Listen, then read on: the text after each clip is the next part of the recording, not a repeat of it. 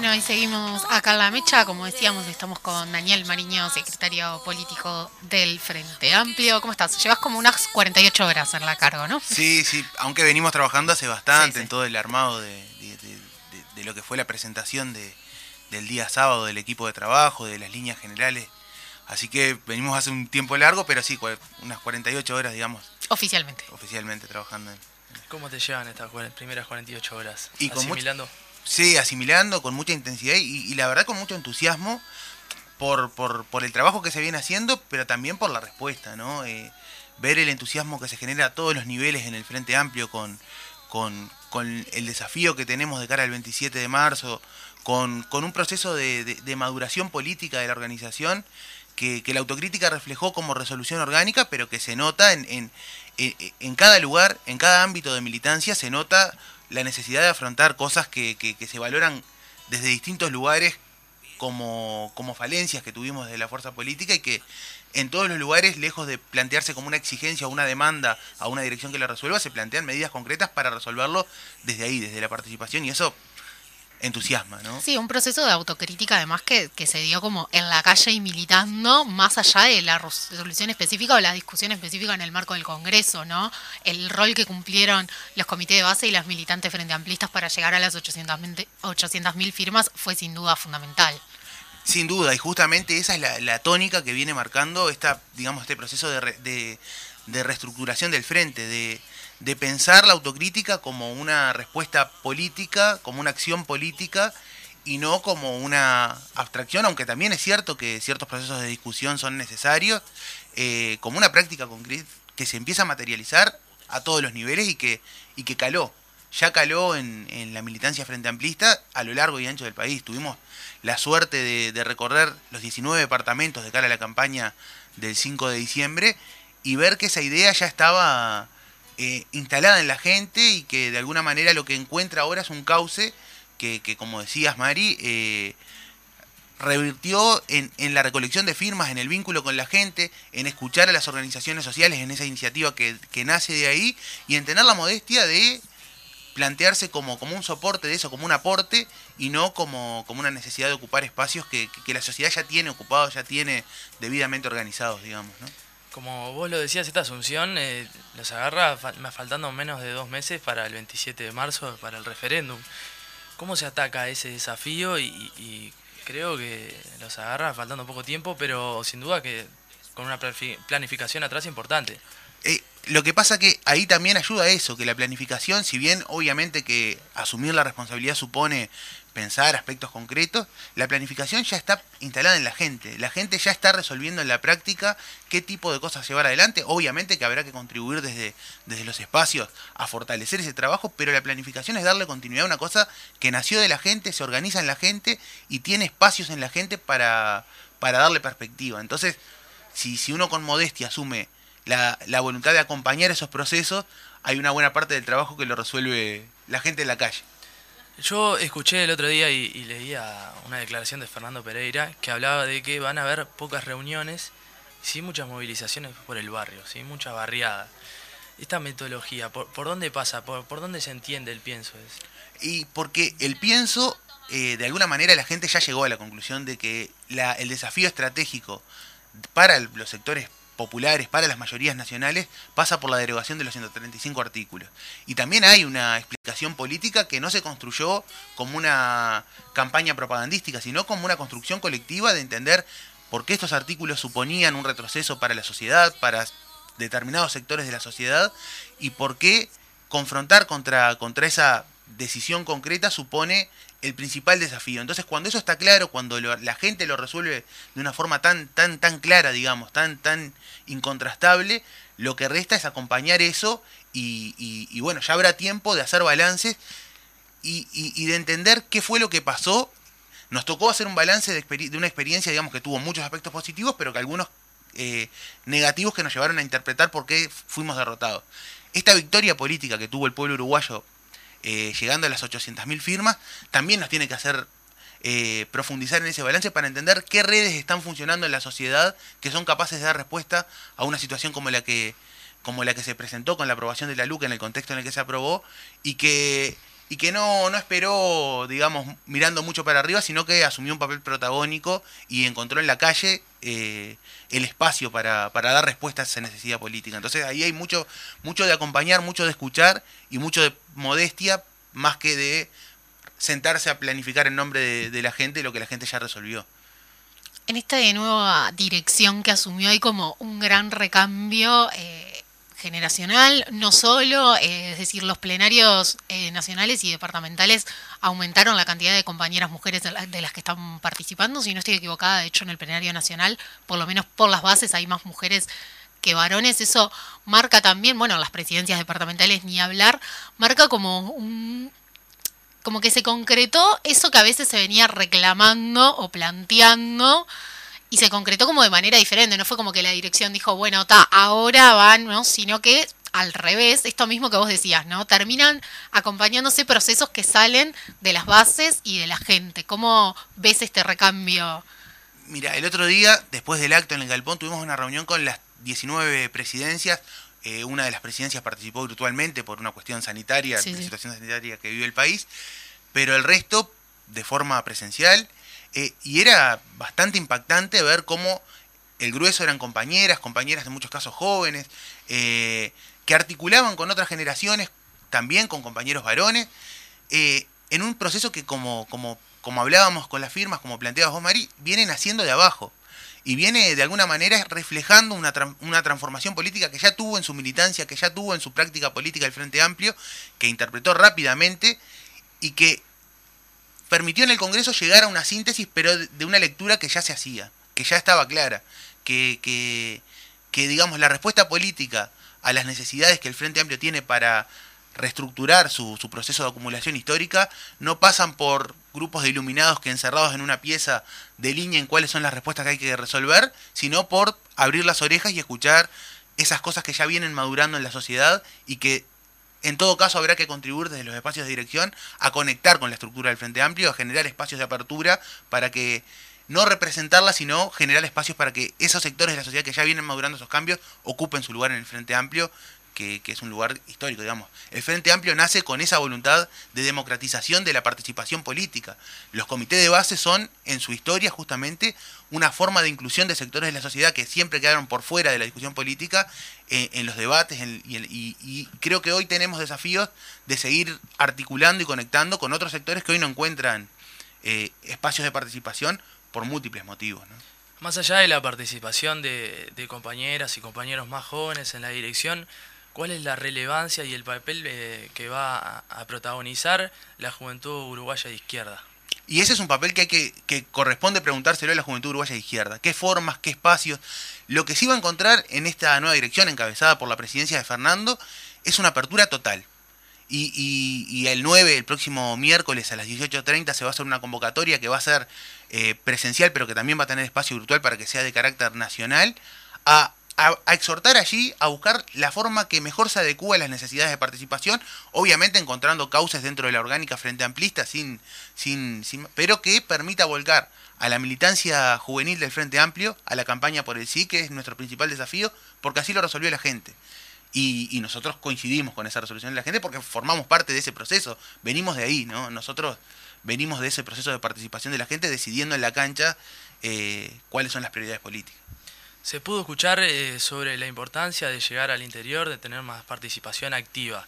¿Ya tienen planificado alguna estrategia para generar esa, esa cercanía? Bueno, se está trabajando en, en, una planificación metodológica. Lo primero que se está haciendo es salir. Ya ayer estuvimos en Cerrillos con una experiencia divina con un alcalde joven que está impulsando un proceso de transformación de la comunidad que viene de antes y que ahora tiene una expresión institucional divino ahí eh, les recomiendo eh, indagar ahí porque es una experiencia preciosa de reconversión de las prácticas políticas, de las formas de inclusión de la gente. En todo caso, les recomiendo eso. Pero, y recorriendo ya, mañana va a estar en Colonia Fernando, el fin de semana Maldonado, Rocha y La Valleja, y, y esto va a ser una práctica inmediata en el marco de la campaña por el sí. Pero en el largo plazo, a partir del 27, se está planificando una forma metodológica, digamos, que permita articular esa necesidad de que la dirección interactúe con las realidades diversas del interior, porque solemos hablar del interior como si fuera una cosa homogénea, y cada localidad y cada capital y cada ciudad tiene sus particularidades, tiene sus propias reivindicaciones.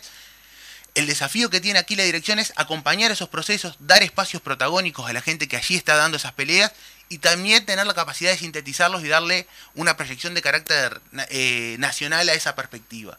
Nosotros nos acostumbramos de mucho tiempo a pensar que las discusiones de programa son de grupos de expertos y, y creo que el gran desafío del Frente Amplio es que la construcción programática supone recoger, escuchar y, tener oídos abiertos para entender dónde están esas necesidades, como nos pasó con la firma, como nos pasó con las transformaciones en los espacios de dirección. Las cosas vienen de abajo y hay que darle cauce para que se expresen. Bueno, eh, ahora asumió hace poco Gabriel Boric en Chile. Lula es favorito para volver a ganar en Brasil este año. Bueno, asumió también Xiomara Castro en Honduras. Hay como un proceso en, en los países de la región y del continente de volver a la, la era más progresista de, hace un tiempo. ¿Cómo, ¿Cómo ven ese proceso y de qué manera el Frente Amplio va a trabajar para efectivamente ganar el 2024? Porque no está garantizado pese a cualquier fallo que tiene, ¿no? ¿Y cuál es la importancia en realidad del acompañamiento a los procesos de, toda la región y no solo de nuestro país? Yo, yo ahí creo que hay dos lecturas principales. La primera es que muchas veces nos apresuramos a ser concluyentes con procesos históricos y este reflujo de derecha que hubo con la presencia de Macri y de Bolsonaro, de Piñera en su momento, nos llevó a creer rápidamente que el ciclo de cambios progresistas estaba agotado. Y, creo que ahí hay que tener como también el aprendizaje de ser más modestos, más pacientes y de entender que hay ciclos largos de transformación que entran en contradicciones permanentes y que no se limitan a un resultado electoral o a muchos resultados electorales en este caso. También esa cuestión de, que América Latina tiene una característica, digamos, de movimiento de conjunto. Se expresan tendencias históricas que, que se van acompañando y expresando en distintos países. Pero creo que la lectura principal que hay que hacer es que ese proceso largo de transformaciones no tiene un modelo acabado, no tiene una respuesta preestablecida y es una construcción que va haciendo experiencia de los pueblos. El caso de Brasil, el caso de Chile, me parece que, y ni hablar del propio caso nuestro en Uruguay, la experiencia en Argentina, en todos los países, tomar aprendizajes de, lo que fue ese proceso de acumulación que, dio comienzo al, al, arranque del siglo XXI, que tuvo transformaciones sociales muy importantes, pero que también tuvo eh, problemas de desconexión con sectores de la sociedad. Y creo que en este nuevo, digamos, en este nuevo influjo que viene desarrollándose en América Latina, esta experiencia de Chile, eh, van apareciendo la síntesis de, esa, de esas contradicciones. El caso, digamos, de las confrontaciones que tuvo el movimiento estudiantil chileno con el modelo del neoliberalismo, con el laboratorio del neoliberalismo, pero también con propias dificultades para interpretar eso desde organizaciones de izquierda y cómo eso va emergiendo y, en un momento la realidad se impone y las necesidades se, encuentran la forma de, irrumpir, eh, me parece que, que nos tiene que hacer leer que no hay que ser apresurados con los balances concluyentes, que hay que tener paciencia, modestia y sobre todo confiar en la gente. Los procesos nunca son una planificación de un laboratorio, siempre se van dando a la manera que, el pueblo va aprendiendo a hacerlas, en participación, en protagonismo colectivo, en protagonismo popular. Y, creo que el desafío que tenemos las organizaciones políticas es ser mucho más modestas, mucho más abiertas y mucho más pacientes en acompañar esos procesos y no pretender tener eh, verdades reveladas antes de, de los protagonismos construyendo soluciones a sus necesidades, ¿no? ¿Cuál es el espacio que le van a dar o que entienden que pueda llegar a tener la cultura dentro de la izquierda? El mismo que estos que hablábamos, el papel protagónico de las juventudes, de las mujeres, es, eh, son cosas que ya maduran en la sociedad. La gente vive eh, y piensa y siente en función de la cultura. El desafío que tiene el Frente Amplio no es inventar un espacio, sino generar la mayor apertura para que esos espacios se sientan cómodos articulando en el Frente Amplio. Encuentren efectivamente en el Frente Amplio una forma de encauzar sus necesidades, su voluntad de cambio en, un proyecto general. Y creo que ahí el desafío que tiene la nueva dirección, pero que es una continuidad histórica, es la mayor amplitud para que esos espacios entren, encuentren su, su, su, lugar y puedan volcar sus inquietudes sin establecer formas a priori de cuál debería ser eh, la respuesta que esos sectores tienen que dar. Creo que ahí, lo mismo que en todos los casos, apertura. El otro día decía Fernando que su principal desafío es seguir contribuyendo a que el Frente Amplio se abra y que esa apertura suponga que todo el mundo encuentre allí un lugar para construir un proceso de transformaciones, ¿no? que esa ha sido la, continuidad histórica, abrir a la sociedad espacios de participación política para un proceso de transformaciones que, que avance en clave de justicia social, de democratización y de felicidad, ¿no? que es una cosa que, que a veces vamos postergando, digamos, en función de, entender que, la, felicidad pasa exclusivamente por necesidades materiales y también hay prácticas sociales, formas de vida que, que se tienen que abrir pasos y que tienen que volcarse a la sociedad, pero también formar parte de la forma de construcción política del propio Frente Amplio, y ahí tenemos desafíos de todos los tipos, y para los que no hay respuestas a priori, lo que hay sí es apertura y, voluntad de acompañar. Un presidente que, acaba de salir del movimiento sindical es como una señal también en, ese sentido y es capaz que el reflejo de esa búsqueda de que el Frente Amplio esté como más cercano al movimiento social. Sin duda, sin duda. Y, creo que es de las mejores tradiciones que tiene la, izquierda, ¿no? Eh, históricamente los liderazgos de izquierda se construyen en las luchas sociales, en las prácticas sociales y, tenemos experiencias eh, hermosas, digamos, de, como pueblo y creo que, que, por ahí pasa el principal desafío. No de pretender que el Frente Amplio sea capaz de diseñar un modelo de sociedad en abstracto, sino de generar en el Frente Amplio un espacio de apertura tal que le permita al pueblo encontrar un lugar por donde encauzar sus inquietudes y sus demandas. Y creo que lo de Fernando también es un, un reflejo de esa, de esa, de esa, digamos, de esa lectura en la práctica de dónde estaban las necesidades de, de la izquierda para transformarse y para dar respuesta a las dificultades que detectó en su proceso previo. ¿Cómo se combate a uno de los principales caballitos de batalla que tiene el oficialismo hoy en día, que son los medios masivos de comunicación? de cara a lo que pensando al referéndum. Y para mí ahí hay, en eso que hablábamos de hacer un balance, creo que tenemos también que hacer una, lectura profunda de, lo que pasó con la firma para entender cómo combatir eso a, digamos, eh, de cara al referéndum. Nosotros dijimos, y con acierto, que durante todo el proceso de recolección de firmas hubo un cerco mediático contra la campaña de recolección de firmas. Pero eso no fue un obstáculo para que nosotros conectáramos con 800.000 personas que no es que manifestaron su, voluntad de acompañamiento, expresaron con la huella, con la firma, eh, digamos, una adhesión a ese proceso político. Hay redes, no redes sociales, sino redes eh, de largo aliento, hay formas de organización, hay espacios de participación que funcionan con autonomía de la agenda que impone el poder mediático. Por un lado hay que discutir con los medios en la democratización para garantizar la pluralidad. Si existe un movimiento de 800.000 personas que los medios no reflejan en esa proporción, ahí hay un debate a dar. Pero hay otro que tiene que ver con saber leer cuáles son las formas de comunicación directa que el pueblo construye en sus formas de autoorganización. Y lo otro son espacios como este que también pretenden construir medios propios para comunicar desde una sensibilidad que forma parte de la sociedad uruguaya una mirada alternativa del país y de la sociedad y de la juventud en este caso. Bien, tenemos un invitado acá que nos cayó de sorpresa. Hola, Fe. ¿Tengo que hablar? No sé, ¿viste luz y entraste? Eh, no, sí, yo vine a almorzar contigo, no sé si te acordás. Sí, sí, sí, me acuerdo, me acuerdo. Eh, hola Daniel, te saludo al aire. ¿Cómo va, Fe? Todo bien. Yo la última vez que me fui de este programa, este era una radio, ahora parece que es un, canal de tele, no sé. ¿Qué, ¿qué es esto? ¿Nos están filmando? No, no es nuestro, es para el programa nuevo que hay después que nosotros. Ah, pero bueno, se lo piden prestado. Ahí pueden se, salir. Se habla fuera del aire. Bien. Bueno, yo quiero a Daniel, sí, eh, me gustaría hacer una pregunta de esas que hacen chotas los periodistas, ¿viste? ¿Vas a usar corbata, Daniel? Eh, creo que en mi vida he usado dos veces corbata y no, no sabría muy bien cómo mirarme al espejo. Si alguna vez corresponde, usaré corbata, por bien, perfecto. Pero eh, yo lo otro que quería decir es que yo voté a Pereira y que lo voté por Daniel. Yo iba a votar a Civil en realidad, pero eh, como sabía que estaba ahí con Daniel, lo voté por él. Y que soy fan de Daniel también. Gracias, muy bueno programa, Federico de Salinas.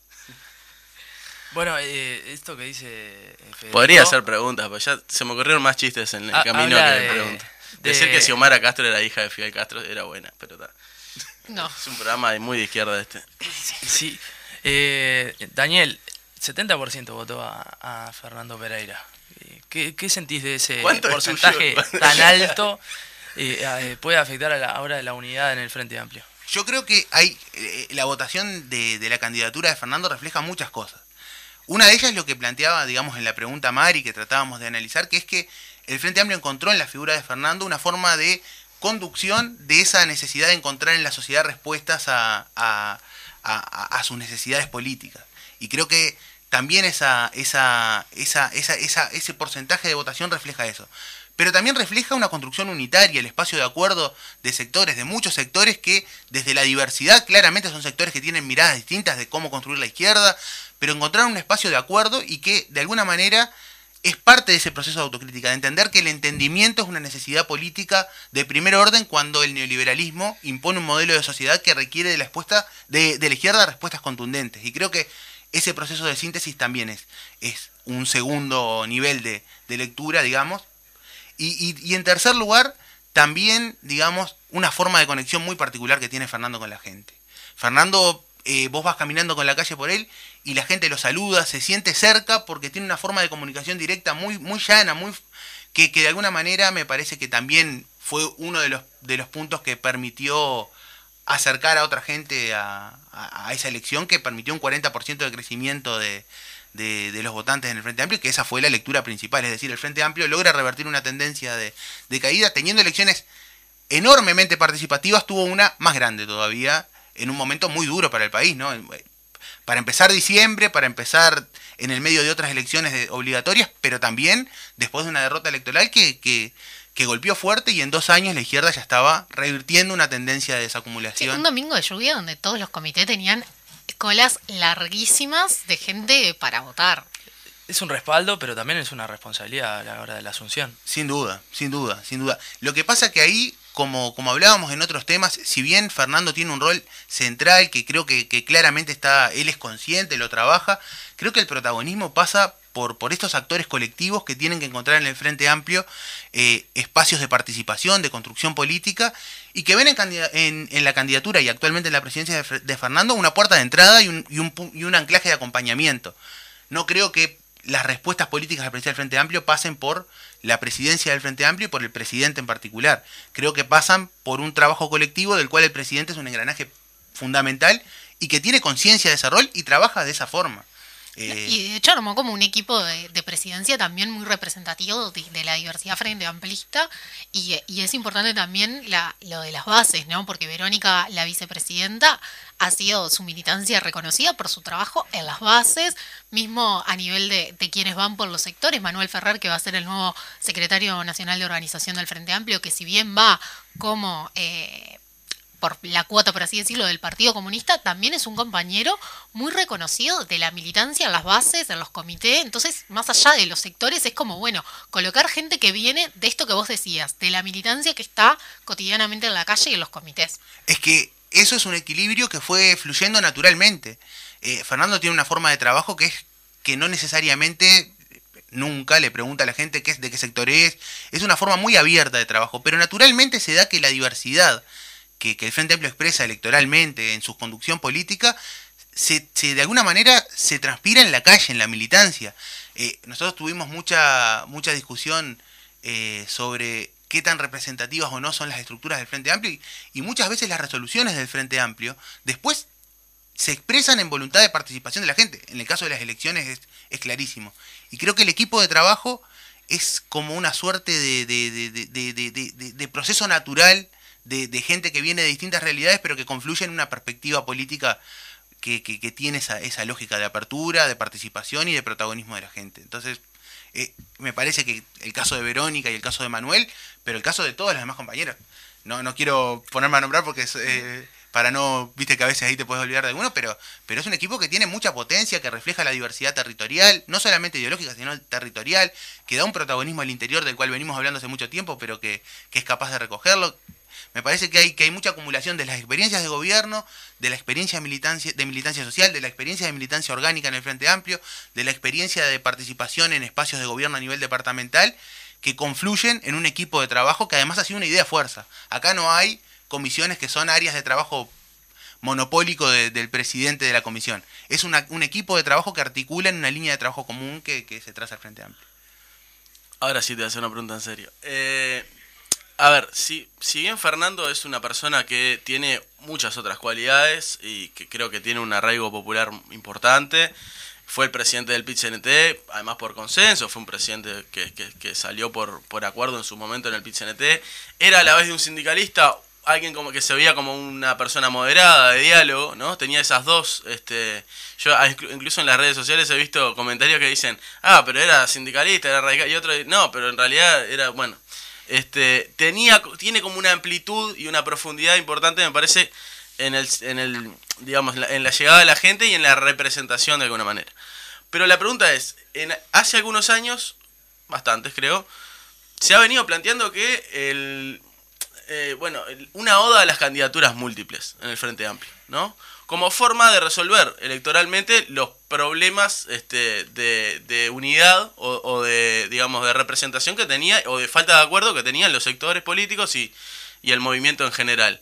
¿Se empieza a revertir con Fernando esa tendencia? Más allá que hubieron candidaturas múltiples, pero digo, con el porcentaje que sacó, pero además con la muestra cabal de que cuando es necesaria la fuerza de la izquierda eh, y que moviliza y que puede llegar a movilizar más una candidatura casi única como esta, este, con todo respeto al resto, eh, ¿crees que se empieza a, desmontar esa tendencia y se empieza a poner más, eh, digamos, sobre la mesa el papel de la unidad más que de, digamos, eh, las figuras o las personas? Yo, yo creo que independientemente de si candidaturas múltiples o candidaturas únicas, más allá de que yo vengo de una tradición en la que la candidatura única es síntesis de un proceso de acumulación, creo que lo que sí está en el centro y es eh, indiscutible es que antes de candidaturas tiene que haber acuerdos políticos y esos acuerdos políticos tienen que ser capaces de leer lo que está pasando en la sociedad.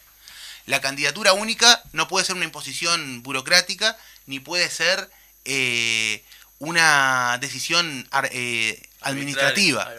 Tiene que ser un proceso político de acumulación social y, eventualmente eso puede confluir tácticamente dependiendo de las circunstancias en, un, en una u otra forma.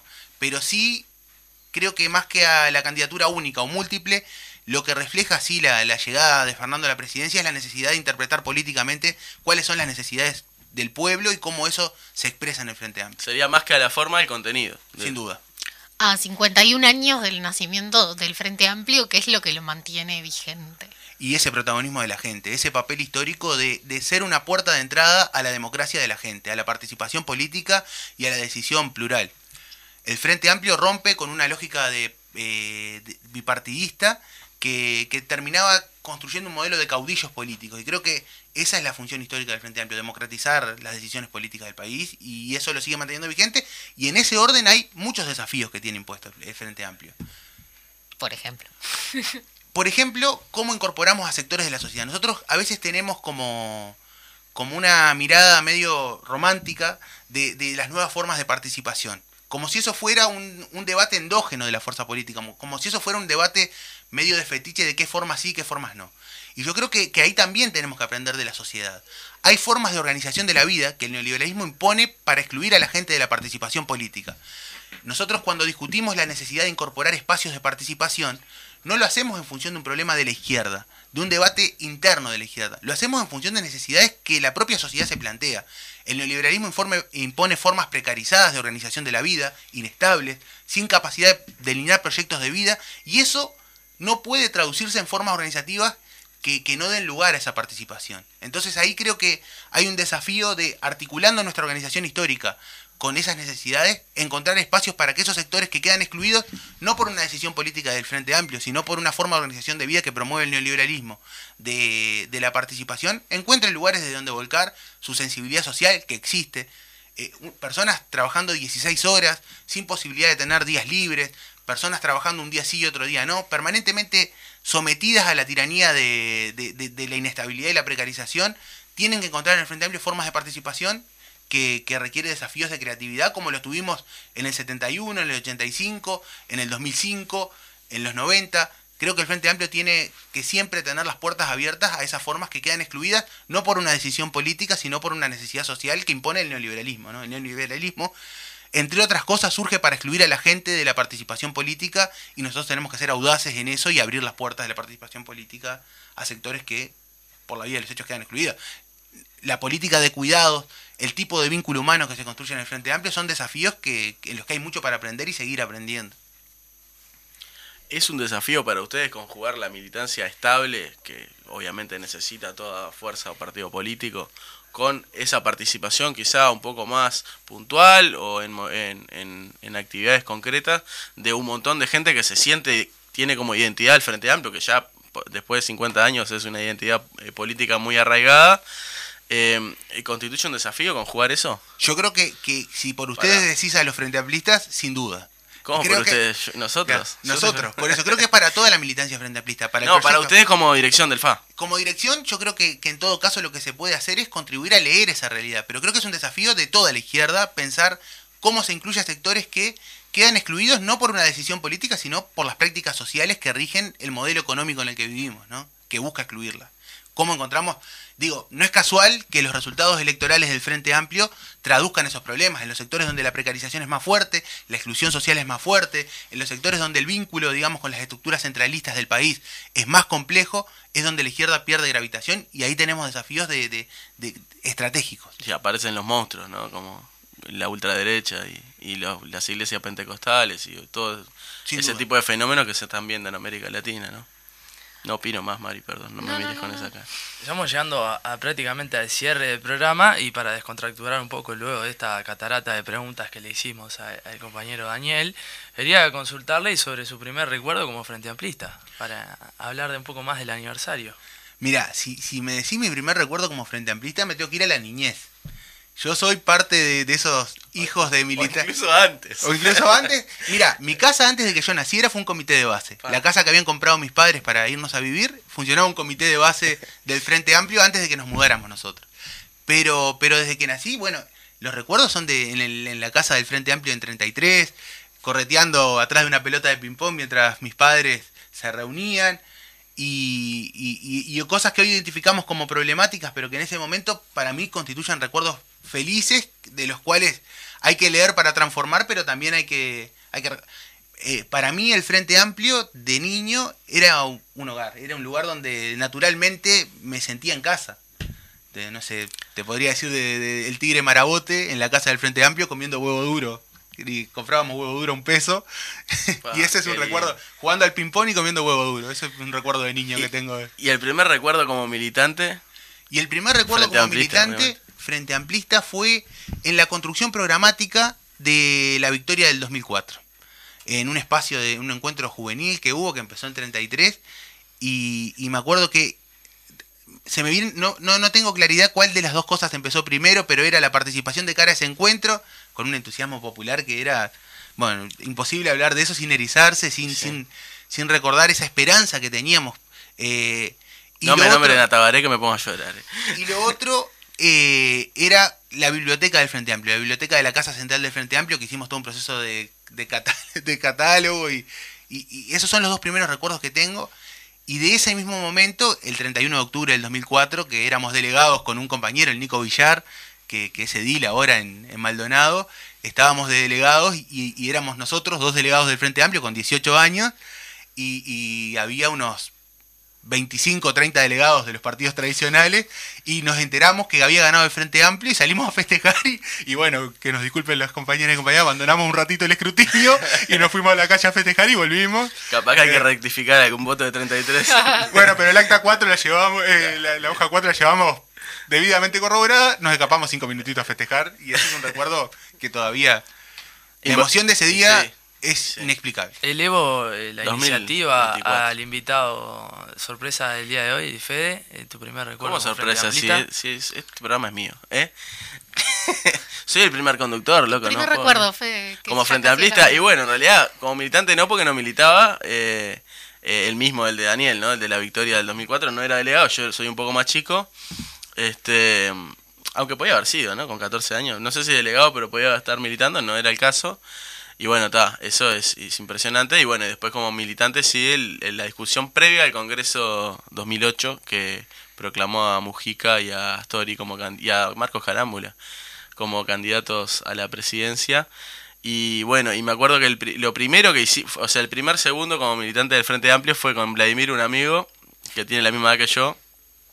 Entramos al comité y bueno, estaba un poco avejentado en aquel momento el comité de Salina, hoy ha cambiado y nos aplaudieron. O sea, eh, la forma de echar a un joven de 17 años que quiere arrancar a militar en un comité es que entre y lo aplaudas y lo hagas pasar una vergüenza tremenda. Pero bueno, ya después los empecé a calambrar hablando, así que ya se les pasó la, el aplauso. Daniel, eh, un comentario. Todos los días cuando me levanto y voy a desayunar tengo una taza de la mecha que me regaló Fede cuando empezó el programa, así que quiero que, sepan. Y es la única que se hizo porque después explotó la pandemia, no sé, nunca más. Tremenda taza. Todos los días en mi casa está presente la mecha. Bueno, muchas gracias Daniel por acompañarnos. Al final te robamos un poco más de tiempo del, del que te habíamos dicho, pero fue sin duda una entrevista muy interesante. Bueno, gracias a ustedes por el espacio y por sobre todo el esfuerzo de seguir construyendo espacios alternativos para, para comunicar desde una perspectiva joven. Muchas gracias Daniel, eh, programó el de hoy, la verdad que tenemos una entrevista enriquecedora por donde se lo mire y noticias bastante fructíferas a la hora de opinar, sin saber cómo hacemos nosotros. Mari, despedí a tu gente, nos reencontramos el lunes que viene. Despido a mi gente, nos reencontramos el lunes que viene.